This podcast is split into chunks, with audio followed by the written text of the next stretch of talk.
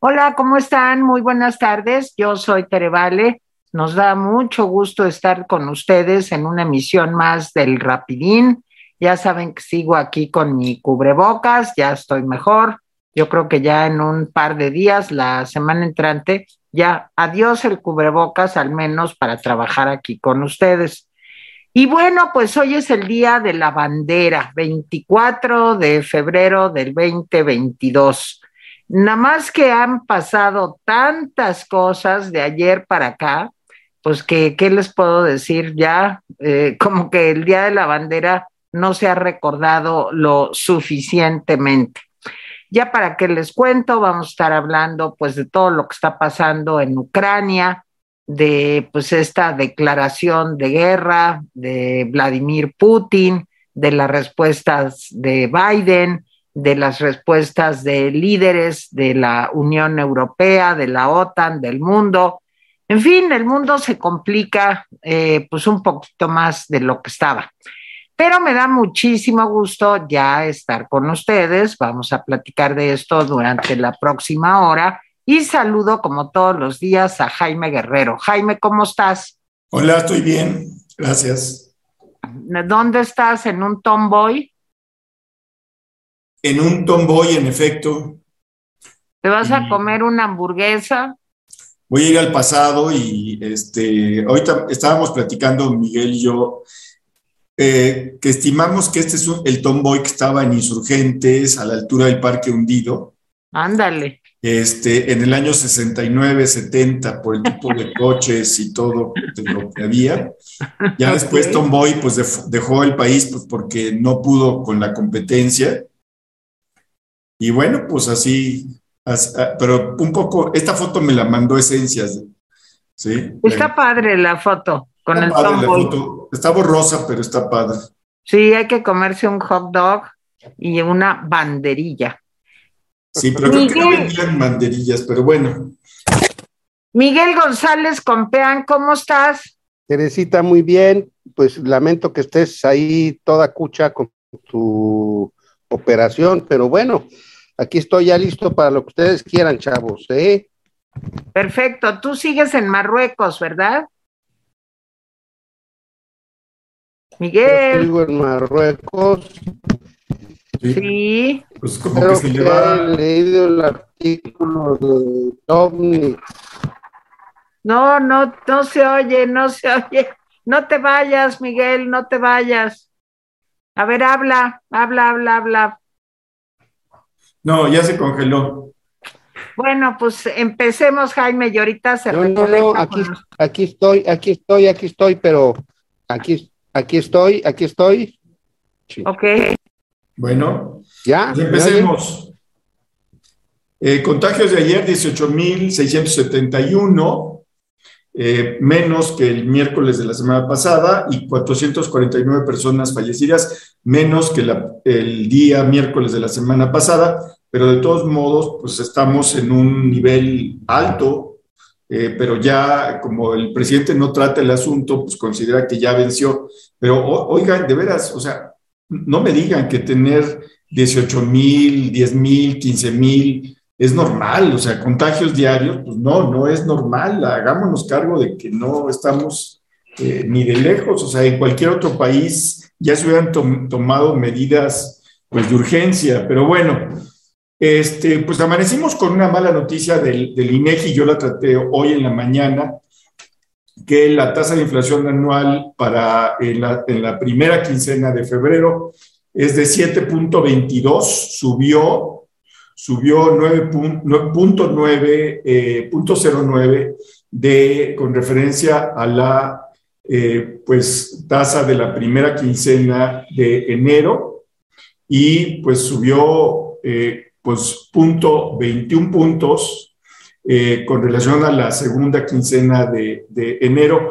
Debo decir que esto tomó por sorpresa a, los expertos porque habían pronosticado que la tendencia de la inflación era hacia la baja.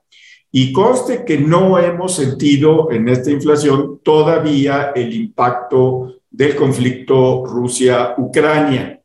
todavía no lo sentimos. Este, y hoy en la mañana el presidente habló, le preguntaron sobre el conflicto Rusia-Ucrania.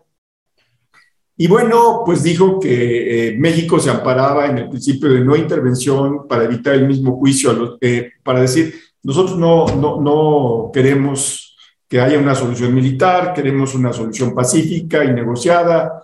Eh, en fin, fue una declaración muy parca, muy, muy pues eh, incompleta porque le faltó decir lo que México dijo en, el Consejo de Seguridad, que condenaba la invasión rusa y que eh, esperaba que se respetara la integridad del territorio ucraniano. Eso no lo dijo el presidente y, y conste que son detalles que no son menores. El presidente todo lo que dijo es queremos que se resuelva pacíficamente. Ah, bueno, entonces Sí le faltó y después fue, eh, pues ya le han preguntado a varios e, ex embajadores y varios expertos y han señalado pues que, pues que le faltó al presidente, no sé qué le faltó, pero dicen que le faltaron, este, quién sabe a qué se referirán. Eh, eh, en fin, así, así está la cosa. Y después me parece que vino una declaración yo digo que muy, muy desafortunada de la embajadora de Ucrania en México, la señora, eh, pues, Oksana Dramaretsa, eh, que le pidió a México que rompiera relaciones con Rusia. Me parece, pues, que es una declaración muy desafortunada. Eh, en fin, pero esto pues va también a complicarnos el panorama interno. Por otro lado, Marcelo Ebrard aclaró que México no eh, apoyaría una aventura militar de los Estados Unidos en Ucrania. Pues ahí están los elementos y bueno, yo tengo más cosas que decir sobre esto, pero por lo menos en esta primero rebote se lo dejo a Miguel. Eh, bueno, lo primero es, es que lo que resulta muy preocupante es lo de la inflación. O sea, eh, llevamos ya varios meses en los que no cede la inflación, lo cual significa cualquiera de dos cosas, o que tenemos importada la inflación de afuera, o que los actores mexicanos están derivado de las circunstancias económicas elevando precios en ánimo de recuperarse de, pues, del, año, del año o de los dos años de pandemia. Las dos cosas son graves porque frente a la primera no tenemos control. Frente a la segunda, tiene que ver con el hecho de que no hay inversión y de que por lo tanto no hay crecimiento y por lo tanto, eh, entonces los productos siguen siendo los mismos y hay más consumidores y entonces hay más demanda. Y entonces tenemos un problema serio. Eh, eso es grave. El presidente parece no entenderlo y no hay nadie que se lo explique con peras y manzanas para que lo entienda. Y entonces es, todo un tema, es todo un tema. Jonathan Heath, el día de ayer o antier, este, publicó un, un artículo muy interesante sobre las oportunidades que tenemos para crecer, que si el gobierno no cambia de actitud y no hace lo necesario, pues que no, va a haber manera de que suceda. Entonces, eso en primer lugar está muy, muy mal. Y yo eh, pondría los otros dos temas que Jaime puso sobre la mesa en una misma eh, cazuela. Obviamente los Estados Unidos quieren la solidaridad expresa de sus socios comerciales, de sus aliados, que somos nosotros. En la medida en la que eso no suceda, vamos a tener más lastimada nuestra relación con los Estados Unidos. Y eso tiene consecuencias que el presidente no ve inmediatamente, pero las tiene. En el endurecimiento de los permisos, en el endurecimiento de, eh, el acceso a las exportaciones, el endurecimiento al trato con los migrantes, o sea, sí tiene consecuencias, no es una cosa de, de... Y además el presidente es tan profundamente ignorante que dice que nosotros somos una nación autónoma. Los únicos autónomos son los municipios. Nosotros somos una nación soberana, que no es lo mismo.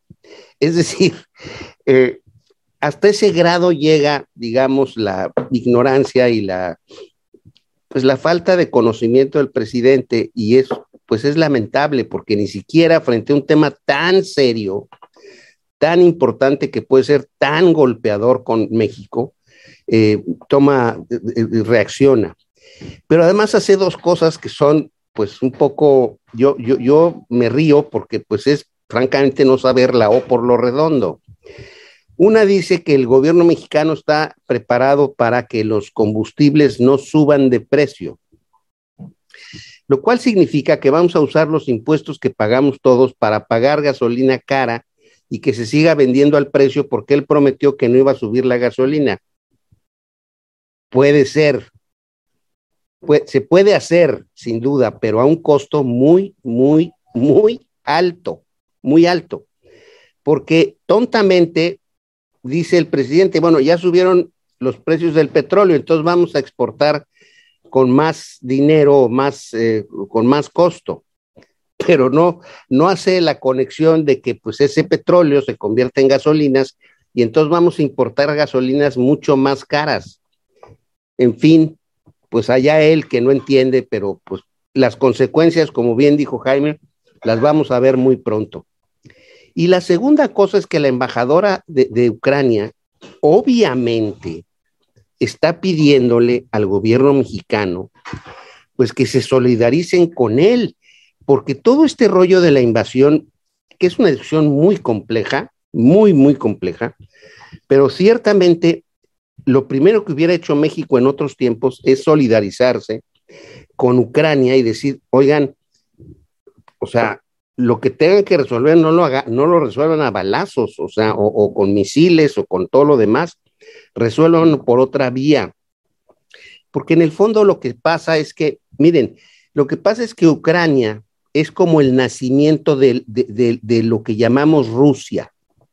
E, e, e, ahí está el crisol entre, entre, entre, entre Ucrania y Georgia, son lo que después se apodera de todo el resto de lo demás y ahí surge, digamos, la rusonaidad o como se diga, pues. Entonces, claro que, para Putin pues, el asunto es crucial, habla de la nacionalidad misma de los rusos. Entonces, México debió haberse solidarizado con eso porque, se, porque parece, nada más digo parece, pero con los mismos argumentos de que había gente alemana en Austria. Hitler se anexó toda Austria, porque allá hay alemanes y ya no quieren ser austriacos, quieren ser alemanes. Entonces, sí es un asunto de cuidado, sí es un asunto muy delicado, sobre todo por las consecuencias que tiene para Europa en términos de crecimiento, de cómo de si nos van a comprar o no este, nuestras exportaciones, de si vamos a estar influenciados o no. Ahora, lo que dijo el presidente de México pues es un poco irrisorio porque dijo, bueno, en México no hay problemas ni habrá problemas de gas. Yo no sé cómo hice la conexión del gas de Ucrania con el gas que en realidad recibimos de Texas, pero bueno, esa conexión hizo y pues yo, pues, pues en fin, pues qué bueno que ha hecho esa conexión, pero nadie está suponiendo que vamos a tener problemas de gas sobre todo porque eh, el gas natural solo se, puede transportar por tubo. Si lo transportas por barco, tienes que hacer muchas cosas. Eh, sale carísimo transportarlo por barco. Entonces, pues en fin, eso, esa conclusión. Y pues Tere, yo la verdad cada vez veo eh, más errático y, y pues, obviamente con menos trabajo al señor presidente y lo lamento muchísimo. Pues sí, lo malo es que yo creo que esto de eh, Rusia invadiendo Ucrania, pues cae en un mal momento para las democracias occidentales. Eh, creo que las democracias occidentales están muy, muy débiles y que desafortunadamente este incidente puede tener, bueno, ya, ya estoy como la doctora Sheinbaum, ¿verdad? Este incidente, bueno, esta invasión pues realmente podría tener consecuencias eh, muy importantes para todo el mundo. Recordemos nada más una cosa, China está apoyando a Putin. O sea, China también tiene por ahí sus intereses invasores. Acuérdense que lo de China y Taiwán no se ha resuelto. Y seguramente, eh, pues si Putin gana, por llamarlo de alguna manera, esta invasión, pues esto podría abrir también el apetito de China por anexarse Taiwán y así sucesivamente y cambiar a la mejor, pues, eh, las coordenadas eh, geopolíticas de nuestro planeta. Y a lo mejor ese eje euroasiático, Rusia, China, pues se podría volver un verdadero dolor de cabeza para las democracias occidentales. Yo he estado oyendo, leyendo, eh, estudiando, tratando de entender, pues, qué es lo que está pasando detrás de, esto, que parece simplemente, pues, lo que comentaban mis compañeros, pues sí es que hay una parte en Ucrania en donde la gente no se siente de Ucrania, sino se siente rusa, y entonces pues ahí vamos. Acuérdense que así fue como tomó en 2014 Putin la península de Crimea. Y ahora pues parece ser que vamos por más. Eh, siento que para el presidente Biden pues también es un momento de una debilidad tremenda en donde quizás sus consejeros le pueden decir que hay que actuar con toda la fuerza, pues porque eso va a hacer pues que se unan en Estados Unidos, en este Estados Unidos dividido y polarizado, en donde Trump aplaude las ocurrencias de Putin y que a lo mejor eso le puede dar al Partido Demócrata pues la fuerza que necesita para enfrentar las elecciones intermedias. Entonces, creo que es un juego muy delicado el que se está, eh, el que estamos viviendo en este momento. Yo no sé si ustedes se acuerdan, yo sí, porque pues ya soy una persona mayorcita, pero mis compañeros también, que cuando se disolvió la Unión Soviética, eh, todo el mundo decía que Ucrania era la que tenía el arsenal nuclear más grande de la Unión Soviética. Y bueno, es cierto, Ucrania renunció a su arsenal nuclear a cambio de que se respetara su independencia. Eh, Putin seguramente está viendo más allá de la coyuntura de Ucrania, y es un poco la teoría de Biden, pero también de muchos analistas internacionales. Bielorrusia, pues ya de hecho es de otra frontera con Rusia, pues ya la tiene, digamos, bajo control. Ahora va por Ucrania, ya tiene la península de Crimea. Entonces, probablemente para Putin esto podría eh, significar como volver a ser otra vez su, eh, su URSS, su, su Unión Soviética. Y esto a los ojos de China podría resultar muy atractivo porque le quitaría protagonismo a Estados Unidos. Entonces, siento que la situación es muy delicada y que puede tener consecuencias tremendas para todos. la barrera de los 100 dólares del petróleo ya se cruzó. Ya saben ustedes que Gerhard Schröder, que era el eh, presidente alemán hace, pues ya, no me acuerdo ni cuántos años, pero en fin, eh, antes de Angela Merkel estuvo Gerhard Schröder, pues es un super amigo de Putin y él dirige una de las empresas más importantes gaseras, responsable del convenio que se hizo entre Alemania y Rusia para hacer este gasoducto que llevaría gas entre Rusia y Alemania.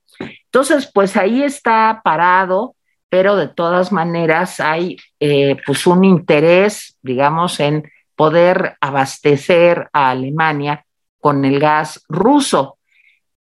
Y esto complica eh, pues la situación del petróleo cada vez que hay un barrunto de guerra o guerra o ya invasión como lo que estamos viendo, pues sabemos que el, petróleo es, es algo que se dispara automáticamente. Y Rusia tiene dos eh, productos, digamos, con qué negociar. No sé si se llaman productos, pero uno es eh, pues los hidrocarburos y el otro es las armas, porque es uno de los países pues más armados del mundo. Entonces, estos dos eh, factores creo que van a jugar también un papel muy importante en el desenlace de esta historia, que esperemos pues que no sea sangriento, eh, pero sí creo que debemos de estar todos eh, muy preocupados porque el señor Putin pues es un populista. No se nos olvide que Putin es un populista que lo que quiere, como todos los populistas, es concentrar poder y que esta es una manera habilidosa de quizá hacerle un guiño a China para poder entre Rusia y China, ahora sí como en las películas de James, Bond, gobernar al mundo. Y eso a mí me da mucho miedo ante la debilidad, repito, de las democracias occidentales. Jaime. Bueno, pues eh, a, mí no me simpatiza Putin, debo decir esto, ni su gobierno, ni su estilo, ni nada. Eh, Biden tampoco me simpatiza. Tiene, no solamente porque también tiene una serie de políticas hipócritas, sino también por el manejo que ha hecho de este conflicto. Es el único que ha hablado de la Tercera Guerra Mundial, es el único que está hablando de que se va a escalar el conflicto, pero es otra, es otra cosa. A ver, me voy a la mañanera. Dice el presidente por segundo día, ayer lo dijo, hoy lo repitió, eh, pero hoy dijo que ya tenían un plan para frenar el nerviosismo con relación a el conflicto Ucrania y eh, Rusia. Dice que tienen un plan porque, por ejemplo, no van a permitir que suba el precio de la gasolina ni el precio de la electricidad. ¿Qué quiere decir eso? Bueno, en buen español quiere decir que van a absorber, el gobierno va a absorber los costos para que los consumidores no lo sientan. O sea, toda la gasolina que se compre en el, en el exterior y que suba de precio y lo que se necesite para que la electricidad eh, eh, pues camine, dice que van a, hacer que las plantas que producen con, eh, con, gas este, pues no se use y que van a este, echar a andar más las hidroeléctricas, en fin, una serie de cosas, pero me centro en los costos de la electricidad y de la gasolina y diésel. Me centro en eso. A mí en lo particular me parece una buena decisión del presidente. ¿Por qué? Porque lo que va a hacer es el, el gobierno va a absorber, o sea, yo no creo en los subsidios generalizados, debo decirlo, pero en este caso estamos en una coyuntura especial. A mí esa parte de las decisiones me parece bien. Es decir, que no repercuta en el precio de las gasolinas, del diésel y en la electricidad.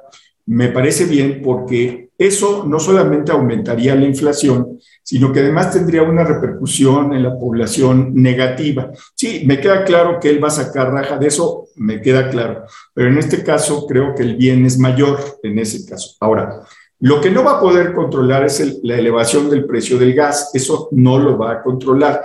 Él dice que los precios ya están convenidos.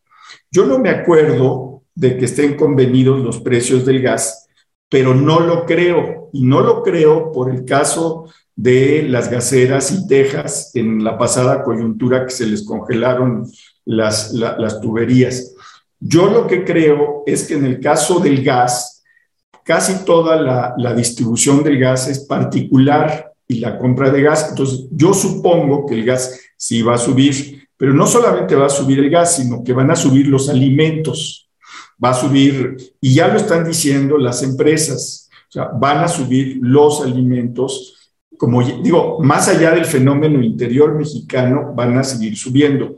Entonces, ya están diciendo que vamos a tener una inflación pues no muy amistosa y que aquellos que decían que ya a mitad de año íbamos a regresar al 4% de inflación, pues ya están diciendo, pues ahora quién sabe. Y a medida que el conflicto se extienda, pues me parece que los riesgos financieros, económicos este, y eh, pues alimentarios se van, se van a eh, eh, crecer. Ya Gerardo Esquivel dio una serie de, opiniones que me parecen muy acertadas. En fin, varios expertos mexicanos y norteamericanos en distintos escenarios están diciendo, pues nos va a pegar. Ahora, pues no veo que el gobierno esté pensando en grande, me refiero, está pensando nada más en las gasolinas y la electricidad, lo cual no es malo, pero me parece insuficiente ese, ese plan que dice el presidente. Ahora, ¿Qué creo yo que está haciendo Rusia? Bueno, pues yo creo que Rusia, me parece que Rusia, yo, les recomiendo que lean a Mauricio Mesulam hoy en el Universal, es un artículo muy interesante. Dice que, eh, eh, digo, Putin puede ser lo que quieran, pero no es un estúpido. ¿sí? Putin puede ser lo que quieran, pero no es.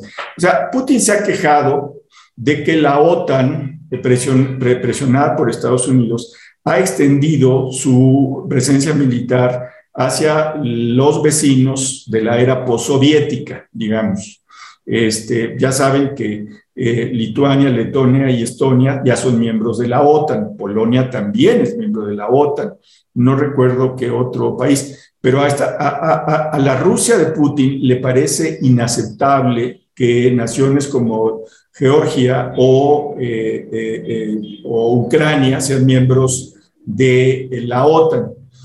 Él pidió que, dice, pues no hay problema conmigo si la OTAN no intenta extenderse hacia, hacia el este, o sea, hacia las fronteras. Esto no sucedió, no sucedió. Incluso el, presidente de Ucrania quiso ser eh, este, pues, parte, parte de la OTAN. ¿Qué dice Mauricio Meshulam? Dice, bueno, Putin quería tres cosas. La primera, uno, asegurar que Ucrania no formaría nunca parte de la OTAN. Dos, garantizar que esa alianza no incorporaría a más países del espacio postsoviético. Y tres, replegar toda actividad militar de la OTAN, incluido el armamento de los países miembros cercanos a Rusia. Es decir, ok, que Lituania, Letonia y Estonia y Polonia sean miembros de la OTAN, pero nada de armas este, muy, muy sofisticadas. Entonces, en fin, ese es un poco el planteamiento que dice, y creo que tiene razón eh, eh, el articulista. Ahora, lo que está haciendo eh, Putin, pues es una acción que podría este, ser calificada de una acción muy estratégica y muy estudiada. ¿Sí? Desde el sur avanzó desde la península de, Crimea, y ahí están los mapitas, ya los pueden ver, con eh, soldados, tanques y artillería. Desde, se, eh, entraron aproximadamente 10 mil, tal vez más soldados a la parte del Donbass, que es la parte prorrusa que quiere anexarse eh, este, Putin. Y por el norte entraron eh, este, también, así, por la parte central. ¿Qué es lo que quieren? Me parece que es una acción militar limitada y estratégica. Quieren la ocupación de territorios, de los territorios que ya se habían declarado independientes. Eh, ha bombardeado los aeropuertos estratégicamente porque no quiere que llegue por esa vía ninguna ayuda de, de Occidente. ¿sí? Ha anulado los puntos de defensa 83 puntos de defensa ucraniana están anulados hoy en día, creo que de 83 de 100, según, según decían, ¿sí? Y ha anulado las vías de comunicación como más importantes en, eh, en Ucrania. No está atacando a la población civil, digo, me parece, digo, entiendo que la población civil está aterrada, por supuesto que está aterrada, pero no está atacando a la población civil. Me parece que lo que quiere es desarticular las defensas de, Ucrania, ¿sí? ocupar el Donbass y probablemente una región al sur eh, es, pegada a, Crimea, ¿sí? llegar a Kiev, arrestar o anular a los gobernantes de Ucrania, que también tienen su pasado, ¿sí? anularlos, lo que van a huir, ¿sí? Eh, nombrar un gobierno prorruso ¿sí? y luego sentarse a negociar con Occidente. Me parece que esa es la tirada eh, de, Putin. Eh, ahora, yo lo que veo es a un Biden que está diciéndole a Occidente que se unan y que jalen y que no, y que no sé cuánto. Pero una cosa es desde París, desde Londres, desde Berlín, darse sanciones económicas Y otra cosa es meterse a los cocolazos con los rusos. Desde mi punto de vista, no hay la intención de meterse a los cocolazos con los rusos por Ucrania. No lo creo. Creo que todo se va a quedar en sanciones económicas, a menos que algo muy torpe haga Putin, pero, pero en fin. Eh, claro que esta es una especulación mía, porque uno empieza una guerra y no sabe cómo termina, decía yo en la mañana, y, en efecto, así es. Me parece que esos son los objetivos de Putin. Y Biden dio una declaración, dijo, no vamos a enviar soldados a Ucrania. Eso lo dijo Biden, ¿sí? Así. Entonces, los europeos, pues sí, están movilizando tropas, pero la pregunta es, ¿van a, eh, va a haber una confrontación sobre el, sobre el suelo? No lo creo. Puede haber respuestas, pero aquí el problema que tienen es que, pues, ¿qué bombardean los, los occidentales? ¿Van a bombardear Rusia? No lo creo. ¿Sí? ¿Van a bombardear Ucrania con el riesgo para la población civil? Tampoco lo creo. Creo que va a haber sanciones económicas que van a ser muy costosas para Rusia, ¿sí? Eh, pero no veo, no veo más. Ahora, insisto, me parece que la posición de México en la ONU fue la correcta. ¿sí? Me parece que la posición del presidente hoy en la mañana fue total y absolutamente incompleta. Ahí son dos posiciones diferentes. Hoy López Obrador no le recriminó a Rusia como debió hacerlo y como lo hizo eh, nuestra representante en, el Consejo de Seguridad, que sí eh, eh, criticó fuertemente la invasión rusa. Hoy el presidente no lo hizo. ¿sí? Segundo, nuestra representante pidió una salida negociada, eso sí lo hizo el presidente. Y tercero, pidió que se respetara la integridad ucraniana.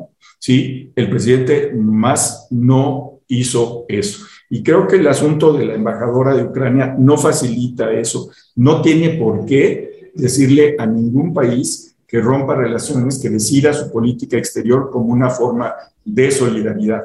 No le tiene que decir eso. México debería tomar, pero por lo pronto a mí me deja inquieto que tengamos una posición aceptable en el Consejo de Seguridad y nuestro presidente pues no se quiera meter. Y, y aquí me, meto a otro asunto. Por razones históricas, yo no sé por qué Rusia tiene tantos simpatizantes en México. Yo creo que están soñando como que con la Unión Soviética. A ver, la Unión Soviética era una cosa espantosa, digo, y ahí sí me van a decir que me salen los trotskistas, sí, sí, le, gustaba a los estalinistas y le gustaba a los priistas, sí, pero, pero, pero, por supuesto, era, era, era asfixiante la Unión Soviética, pero bueno, pero esta Rusia no es la Unión Soviética, así que las simpatías hacia Rusia me parecen inexplicables. Rusia hizo un atropello en Ucrania, sí, respondiendo a una provocación de Occidente, por supuesto que sí. Ahora, la imagen que están dando muchos noticieros eh, pro-occidentales es la imagen de que de que pues, este, todo es un caos y los bombardeos y están bombardeando zonas civiles. No es así.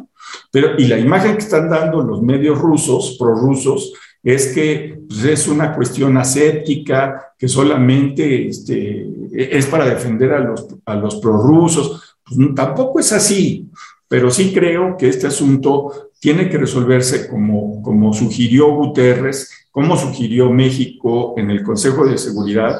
Este, y, y bueno, pues yo no sé qué pueden hacer los europeos, aparte de las sanciones económicas, que sí creo que le van a costar a Rusia un ojo de la cara, porque pues, Rusia depende mucho, mucho, mucho de eh, eh, la cuestión internacional. Yo me salgo de este tema, el siguiente que voy a tratar no es este. Miguel. Jaime, eh, habida cuenta de que a ti no te simpatiza casi nadie. Digo, pues una cosa que, hemos ¿A, ti sí te simpatiza Biden o Putin? Eh, a mí, voy a decirlo primero.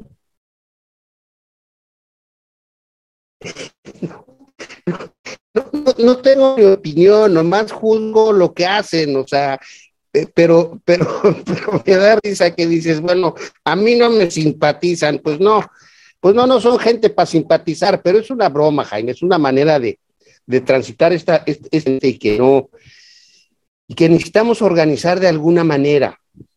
Y ahí es donde creo que el problema está, el problema central. O sea, México sí tiene que tomar una posición frente al asunto. Digamos, ya dijo inicialmente que no le gusta que, las cosas resuelvan a golpes o a balazos. Muy bien, eh, lo aceptamos todos, nos parece una correcta decisión. Pero lo que también tiene que decir es que de qué lado está. Porque si dice yo no estoy de ningún lado y no estoy de acuerdo en, que, en que nos metamos, siendo Estados Unidos y Canadá, digamos, socios y aliados nuestros, se oye raro. O sea, no es una cosa, digamos, eh, no parece una defensa de la soberanía y de la, de la capacidad independiente de México para tomar decisiones. Parece más bien una especie de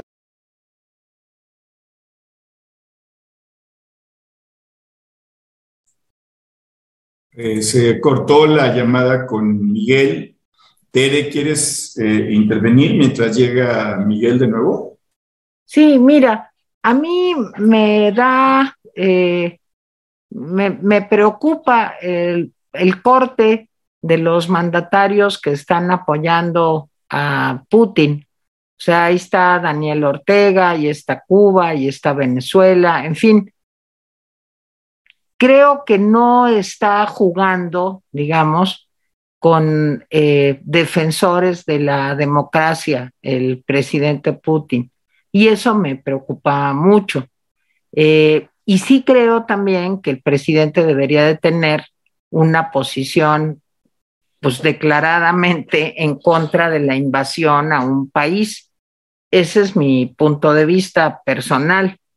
Eh, no entiendo que así como tú decías en el Consejo de Seguridad, eh, se condene abiertamente la invasión a un país y aquí en México, pues el presidente diga que, que él está a favor de la paz y que de una tibieza eh, verdaderamente lamentable. Entonces, bueno, eso sí, yo coincido con Miguel en el sentido de que debe de haber una posición una eh, que se fije, digamos, cuál es la actitud, la postura de México frente a lo que está sucediendo en Ucrania. A mí esto me, me gustaría, me tranquilizaría. Pero entiendo que para el presidente, pues ponerse enfrente de lo que dice Maduro o lo que dice Daniel Ortega, pues a lo mejor le resulta complicado y entonces prefiere el modo resbaloso, guabinoso, del que siempre hace gala el presidente de México. Yo, cambiando de tema, me quiero referir a, a otra cosa. Nuevamente el presidente, y ya es como campaña, vuelve a pedir que Carlos Loret de Mola le permita mostrar cuáles son sus ingresos. Creo que el presidente no ceja en su ataque diario a los medios de comunicación. Nuevamente hoy vuelve a atacar a los medios de comunicación, a decir que la mayoría son corruptos, que la mayoría estuvieron de acuerdo en todo lo que sucedió en el pasado. En fin, independientemente de la guerra con Crimea o no, bueno, pues el secretario de Estado de los Estados Unidos ya llamó la atención así en voz alta, claro y fuerte, sobre la preocupación que existe por la vida y el riesgo que corren los periodistas en México.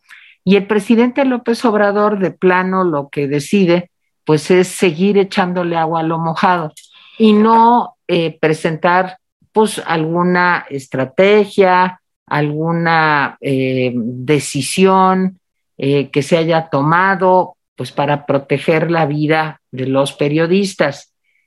Al contrario, su mantra acostumbrado es criticar a los medios de comunicación, criticar a los líderes de opinión, Si no recuerdo mal, hoy otra vez volvió a mencionar a los de siempre, a Carlos Lórez de Mola, que Ciro Gómez Leiva también diga cuánto gana.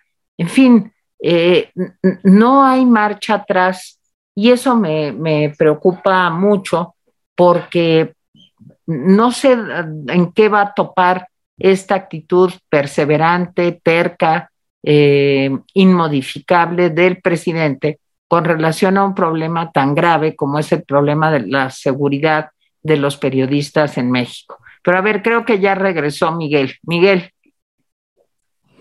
No, déjame terminar el, comentario. Nada más te iba a decir que, amén de que me parece un poco, digamos, eh, poco firme la opinión de México, me parece así como pescado enjabonado queriendo salirse de un problema. E, el asunto es este. Nosotros tenemos que resolver nuestro problema interno respecto de lo exterior. Y la idea de que con impuestos paguemos el, el, alza de precios en la energía, tanto en gas como en, en petróleo, es una muy mala idea. O sea, tenemos que hacer cosas, debimos haber hecho cosas para que la industria mexicana y la economía mexicana estuviera funcionando. No se hicieron. Entonces ahora nos agarraron con dos dedos en la puerta, el de la pandemia y ahora el de este conflicto internacional. Y el costo para México de, cubrir los costos de gas y de, y de y de, y de gasolinas, nada más para el, beneficio político del presidente, no es una buena idea. Si en cambio él presentar el asunto como una cosa que, que, que, que va a, a, resultar en beneficio porque vamos a poder tratar de mejorar la inversión y que las cosas funcionen, pues me gusta, me parecería mejor argumento. Pero lo peor es esto, lo peor es que no, no vamos a resolver el problema de la inflación solo controlando el, el precio del gas o subsidiando el precio del gas y el precio de la gasolina. Vamos a importar inflación de todo el mundo, porque este país es, un, es parte de la cadena productiva de todo el mundo. Entonces de la inflación no nos vamos a librar.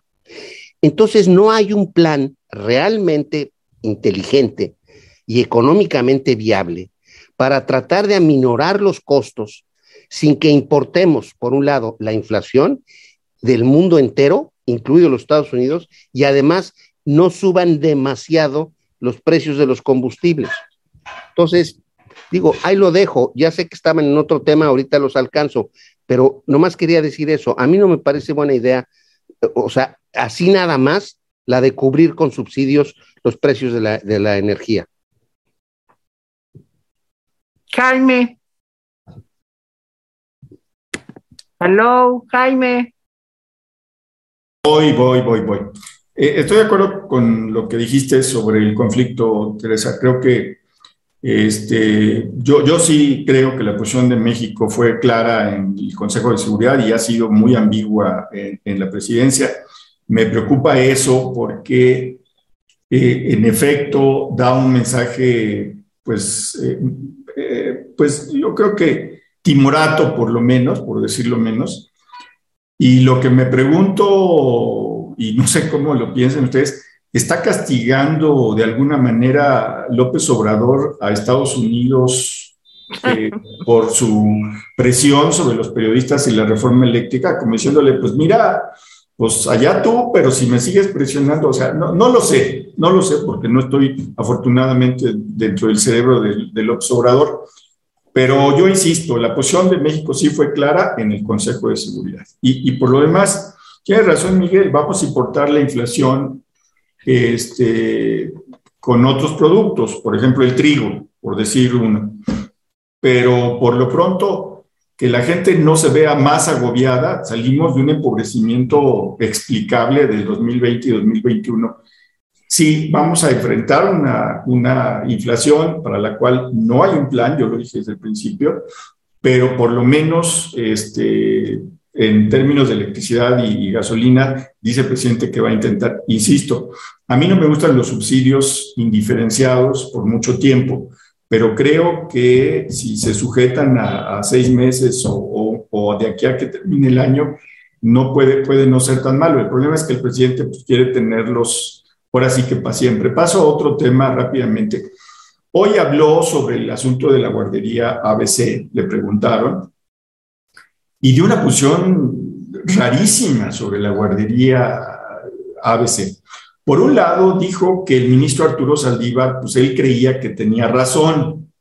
E, y, lo que dijo el presidente de la Suprema Corte de Justicia fue ni más ni menos que había habido una operación de Estado, ¿sí? Para tratar de frenar las consecuencias políticas y legales de lo de la guardería ABC. Perdón, pero eso, esas son palabras mayores. Y que lo diga el presidente de nuestra máxima representación jurídica, perdón, pero pues no es como si le hubiera dicho cualquier hijo de vecino o el escritor. Si uno dice, ¿y dónde carajos estaba la Suprema Corte? ¿Y dónde estabas tú que lo dijiste tantos años después? Es, es inaudito que el presidente se permita, digo, no porque sea falso, porque sí lo creo, pero que ahora venga a decirnos esto de manera oportunista, pues sí me parece terrible. Pero bueno, dice el presidente López Obrador que le cree a Arturo Saldívar, ¿sí? Y que sí, que había contubernio del Estado, que él está de acuerdo, pero también dice una cosa. Dice, pues ni modo que el presidente hubiera ordenado la muerte de los niños. Dice, pues no, dice, eso no pasó.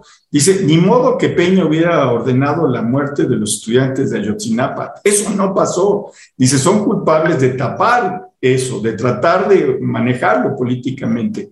Y luego dice, pero yo no hice eso en el caso de mi hijo. o sea, dice, no, no, no, no, no, dice, yo no hice eso. Dice, yo lo que hice, dice, es que se investigara lo de mi hermano, lo de mi hijo, etcétera, etcétera. Y luego dice una cosa muy curiosa. Dice que en el caso de su hermano le consultaron, fíjense, quiero que, es que el presidente luego da revelaciones en donde mete la pata, pero de veras. Aparte de defender que Calderón y Peña eran inocentes en lo de la guardería y Ayotzinapa, que yo creo que lo, lo fueron, ¿sí?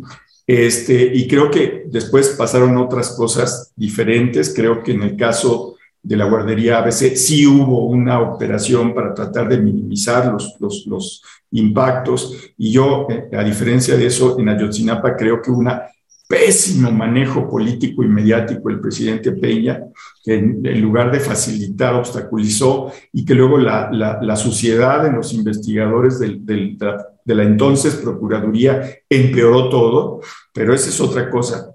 Dice el presidente que con lo de su hermano le consultaron si debía darle el expediente al INE. Fíjense lo grave que está diciendo. ¿Quién le pudo consultar lo del expediente? Pues nada más la, Fiscalía General de la República, porque el INE se lo solicitó directamente a la Fiscalía. ¿Por qué le tiene que consultar la Fiscalía al presidente de la República? No le tiene que consultar nada. Y el hecho de que el presidente admita que le consultaron y que él generosamente dijo que le mandaran los archivos, pues implica que no tenemos, ya lo sabíamos, pero esto nos lo ratifica, que no tenemos un fiscal independiente, que tenemos un fiscal a modo y sumiso, que le tiene que consultar al presidente qué es lo que da de información o no. Sí, perdón, pero en otro país esto hubiera sido un escándalo.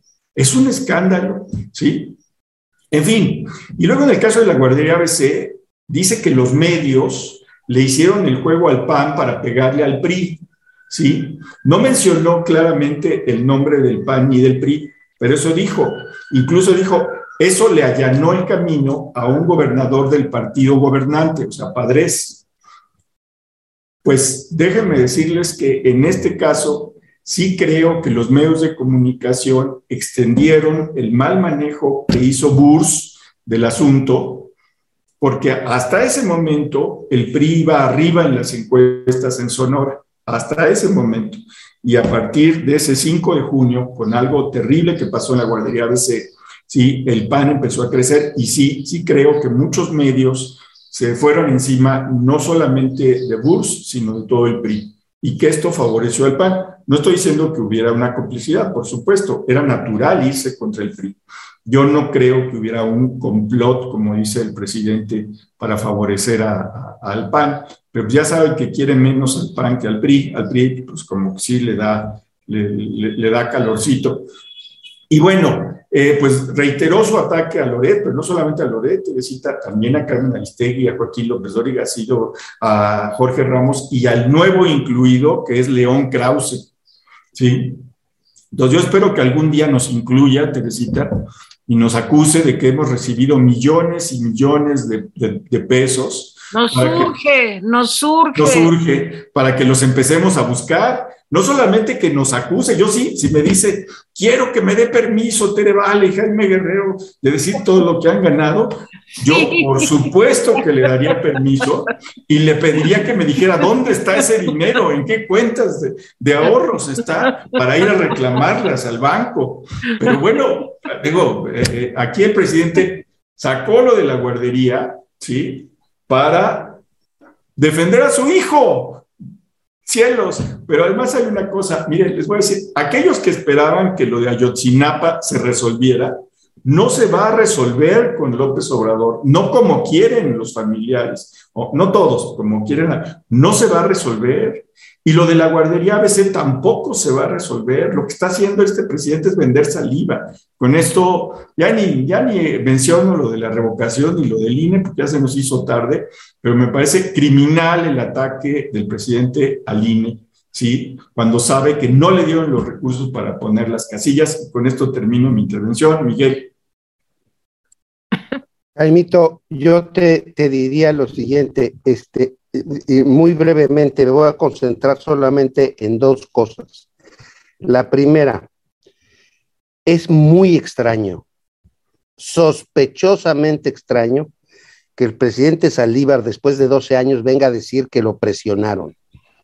Por cierto, hay que decir que su, resolución, que yo conocí, porque la, leímos, la leí, y porque una de sus secretarias de estudio y cuenta era amistad mía, entonces me fue contando cómo fueron construyendo el asunto. Y en efecto, lo que quería hacer Saldívar era culpar al presidente de la muerte de esos, de esos muchachos, de esos niños. Concatenaba de una manera francamente o legalmente prácticamente imposible que hubieran muerto esos niños por responsabilidad pública y de política del presidente. Pues sí, pero, pero eso no es hacer derecho, eso es imaginar un caso y tratar de resolverlo inventando argumentos. Y por supuesto, todos los ministros, todos, le dijeron que no, que no era, que no era, que su proyecto no era viable, dice Olga, dice Olga que ella dijo que sí, Miguel. Olga Sánchez Cordero dice. Pues vamos a ver las votaciones, porque el tipo perdió magistralmente, o sea, perdió por todos los lados. A lo mejor Olga, a lo mejor me olvido porque es hace pues, casi 15 años y a lo mejor no lo tengo claro, pero que yo recuerde, toda la Suprema Corte le dijo, ¿sabes qué, maestro? Estás fumado. O sea, eso sí no tiene sentido no, va a ninguna parte ni puede ser eh, sostenible. Entonces lo batearon, lo batearon por todos los lados. Entonces, primero, que después de que lo hayan bateado, parece para él una especie de venganza personal. Y dos, parece también un delicado y amable favor que le vende al presidente, lo cual nos pone en las peores de las dudas, porque si el señor presidente de la Suprema Corte le anda haciendo favores para tratar de recuperar su popularidad o su presencia, el presidente de la República, pues estamos en problemas. Primera cosa. Y segunda cosa, eh, esto de que le hayan preguntado al presidente si le daban el expediente al INE, es es como para que un ministerio público hubiera llegado y hubiera dicho, señor presidente, está usted cometiendo en flagrancia un delito. Entonces, pues no lo vamos a tener que llevar. Después discutimos, pero por lo pronto usted está cometiendo un delito. Y es absurdo que la sociedad mexicana no diga nada. Eso es todo lo que tengo que decir. Bueno, yo para completar las buenas noticias, desde ayer encontré un, una investigación interesante de quiénes son los países que están apoyando a Putin. Y voy a tener el gusto de leérselos brevemente. Miren, hay una cosa que es la alianza militar u organización del Tratado de Seguridad Colectiva, que es esto, una alianza militar después de que cayó la Unión Soviética y que tiene, persigue los mismos objetivos que la OTAN y considera una agresión a, cualquiera de sus miembros eh, como una agresión a todos. ¿Quiénes forman parte de esta alianza que está apoyando la invasión a Ucrania? Armenia, Bielorrusia, Kazajistán, Kirguistán y Tayikistán. Es por un lado. Por otro lado, hay una también triple alianza chino-rusa-iraní. Por lo tanto, China e Irán también apoyan a Putin. Seguimos. Eh, también hay eh, un apoyo de eh, en América Latina de Cuba, aliado histórico de Rusia y desde la Unión Soviética, Venezuela, que es un gran aliado del Kremlin con la llegada de Hugo Chávez, y también Nicaragua. Y otro de los países que apoyan la decisión de Putin, otro gran aliado de Rusia, es Corea del Norte.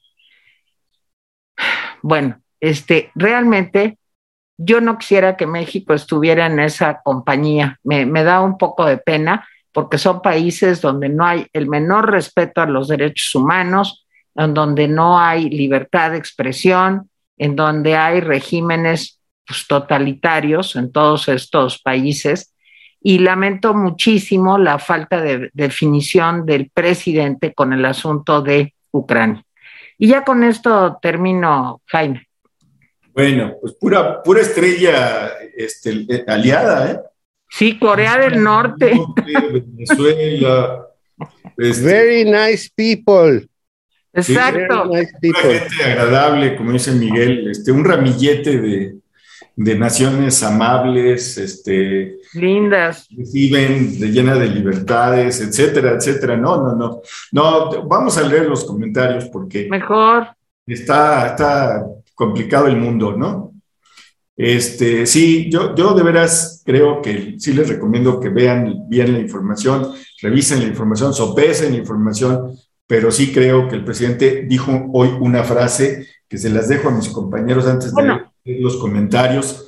Dijo hoy el presidente cuando le estaba mostrando a los, a los, a los asistentes a la mañanera, que no periodistas, le estaba asisten, diciendo, dijo textualmente, ya no puedo más y yo estoy totalmente de acuerdo, ya no ata ni desata, ya es hora de que diga, ya no, ya no me voy a esperar a la revocación, ¿saben qué? En seis meses me voy, búsquense otro que, me apoye, escojan a alguien ilustrado. Y entonces ahí vemos a quién, a, qué, a qué loco suicida proponemos o qué loca suicida proponemos. Pero creo que las palabras del presidente le salieron del alma, ¿eh? Ya no puedo más. Eso fue lo que dijo.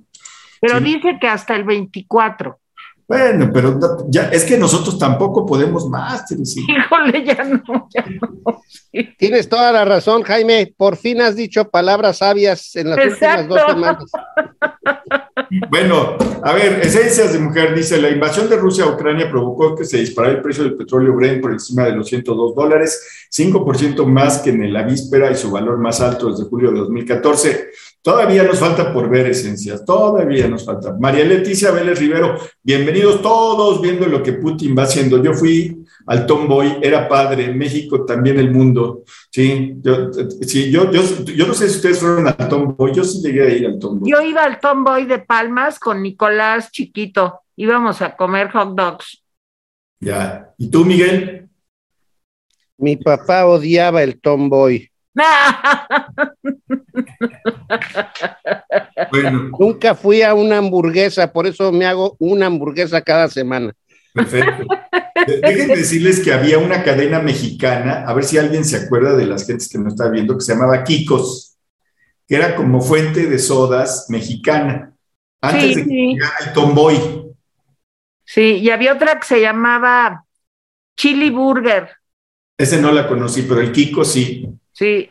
Bueno, eh, Nancy González, Tere, me da gusto estés bien, te felicito por aceptar el riesgo y operarte. Utilizando tu ejemplo, lo traslado a la revocación del mandato. Te pido cambien de opinión y leemos un revés y le demos un revés al nefasto López. Pues no, yo no voy, a, cambiar de opinión, no voy a ir a esa cosa. Y, y, pues la operación de Teresita, hasta donde entiendo, era necesaria, ¿no? No era de. No, no era de que si yo quería. No, Tere en realidad se hizo una operación de cirugía plástica. Exacto. La vamos a ver como, como actriz de Televisa de contemporánea la próxima semana. Exacto, exacto. Dice, Irma Stover, aquí en Alemania 200 mil infectados y 300 muertos, todavía yo creo que en México es mucho mayor, pero no hacen pruebas. En efecto, Irma, Clara Consuelo Luna Rodríguez, Teresita, ya, podré, ya podrá cantarle las mañanitas a mi nieta, pero que diga, hoy que cumples un año más de estar contenta con tu abuelita, gracias. Claro. Adelante, arráncate, Teresita. No, no, no, por favor, no. No, sí, aguántese, aguántese. Hoy que cumples un año más de estar contenta con tu abuelita, apaga las velas que tiene el pastel, pupú. Pues ahí está, en la bella interpretación de Teresita. Con el cubrebocas y todo. Es. Pati de querido y admirado Miguel te extraña. El presidente no quiere entender así. Venga la tía Cositas a explicarle. Pues. ¿Qué es eso?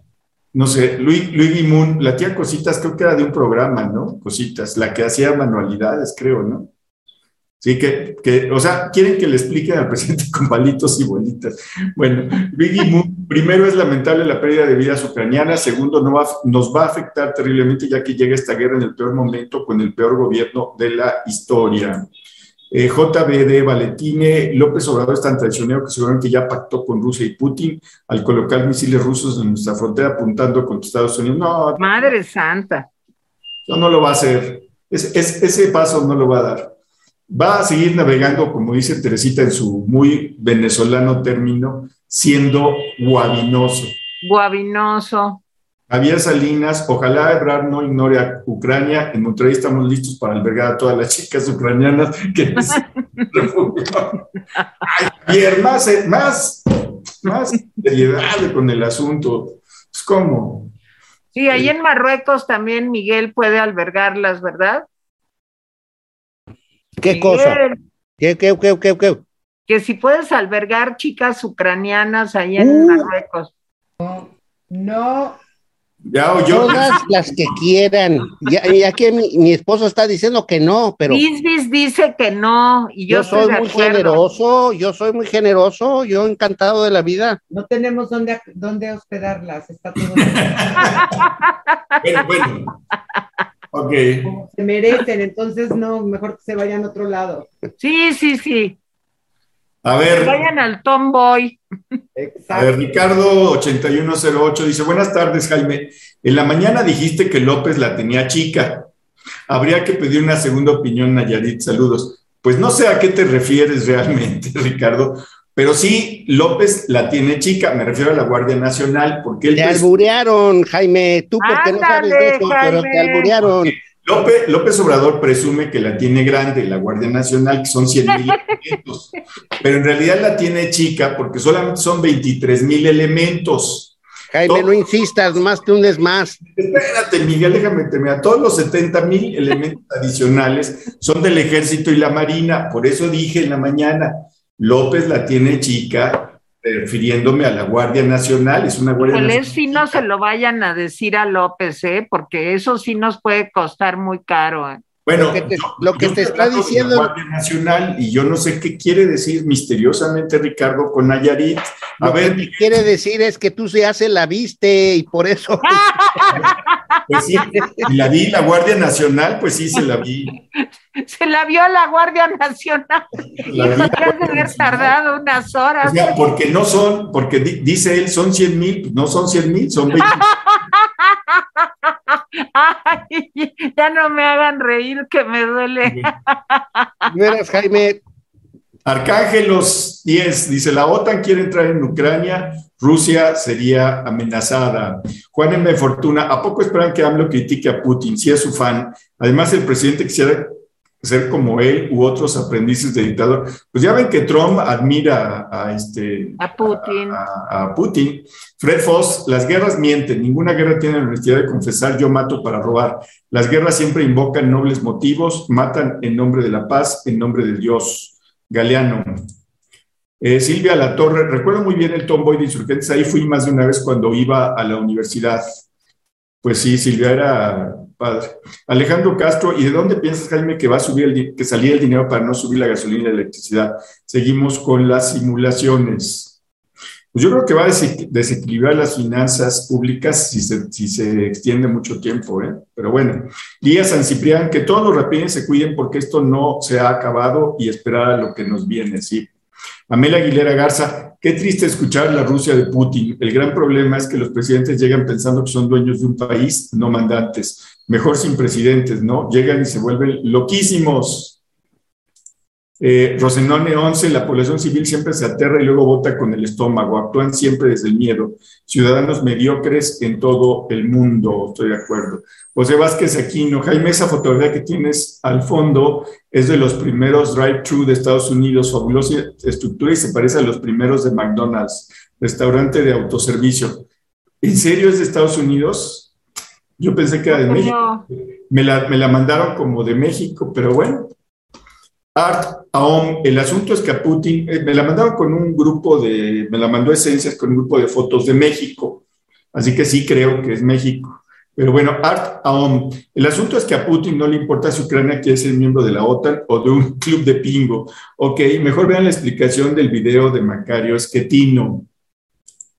Arturo Rojas, hay fanáticos que ven muy bien la toma de Ucrania, hasta creen que Rusia ayudará a México a recuperar el territorio perdido. Ay, sí, sí. ay, bueno. Es, es, es, es absurdo, pero tiene razón Arturo. Tiene razón Arturo Rojas, de veras. Y todo porque una vez dijo Putin que Estados Unidos debería regresarles Texas y California. Bueno, maestra Oigan. Perdón, una noticia, este, el peso termina, bueno, está ahorita en 20.53. Se depreció 1.61%. Sí, bueno, 20.53. sí, sí, sí. To- Todavía no es alarmante. Bueno, pero pues ahí va la cosa, ¿no? Ayer, ayer se apreció el peso. ¿eh? Sí, y se- hoy se depreció. Sí. No, yo creo que los impactos van a empezar la semana entrante o dentro de dos semanas, los verdaderos impactos. Maestra Geek, como que hay que ponerle otro nombre porque no ha resuelto lo de los medicamentos, propongo llamarle Chonito, porque es la encarnación de no sé cuántas cosas según su feligresía. Pues sí, porque acuérdense que él dijo que se iba, que ya dejaba de llamarse Andrés Manuel si no resolvía el de los, los medicamentos y como no los ha resuelto, pues tiene razón la maestra Geek. Ahora digámosle el presidente Chonito López. Chonito, pero Chonito es muy bonito nombre, Chonito. Bueno, tú haz tu propuesta. Chonito. Maribel Pineda, Putin lleva 22 años en el poder, tiene una generación que lo ama, sobre todo si vieron cómo sus abuelos o padres salieron de la pobreza. Fernando Vargas Díaz, el presidente no se preocupa del gas, gasolina, luz, renta, comida, vestido, etcétera, ya que todos estos gastos se lo pagamos todos los mexicanos. Eloísa Yakov, anoche ya casi a medianoche salió un comunicado que dio Joaquín López Dóriga, donde dijo que lo expresado por Saldívar había sido una ocurrencia, según declaraciones del ministro. Eh, Elvia Jiménez, ¿qué nos parecería si, se, Estados Unidos decidiera anexar la, película de la península de Baja California Sur por cualquier razón? Bueno, toda la península, ¿no? No es península de Baja California Sur. Que otros países se mantuvieran neutrales, seguramente sería diferente. Alexa Logan, saludos Alexa. En Sonora se castigó al PRI por lo de la guardería con el voto dándole la, gobern gubernatura a Padres porque prometió investigar en serio y castigar a los culpables, justo como AMLO con Ayotzinapa, ¿cierto? Luigi Moon, la OTAN junto a Estados Unidos son la mayor economía y, la mayor economía y militar del mundo. Afortunadamente los europeos son mesurados comparados con Estados Unidos. Silvia Martínez Rapidines, lo del minis. ¿Lo del minis? ¿Qué es lo del minis? No sé. Bueno, lo del Mijis, ¿no? Que está separado, que ah, está desaparecido, ¿no? Ya lleva, ¿qué? 20 días, ¿no? Desaparecido. Bueno, saludos desde Coyoacán, Alemania, Suecia, Mérida, Puebla, Pachuca, Chicago, Monterrey, Estado de México, Hermosillo, Tijuana, Baja California, Texas, Guadalajara y Chiapas. Nomás, nomás quiero hacer una aclaración. No se la he visto al López Obrador, lo único que he visto, Guardia Nacional. Yo solamente me refería a la Guardia Nacional. Ándale. Lo, que pase en Nayarit este fin de semana, no lo sé. No lo sé.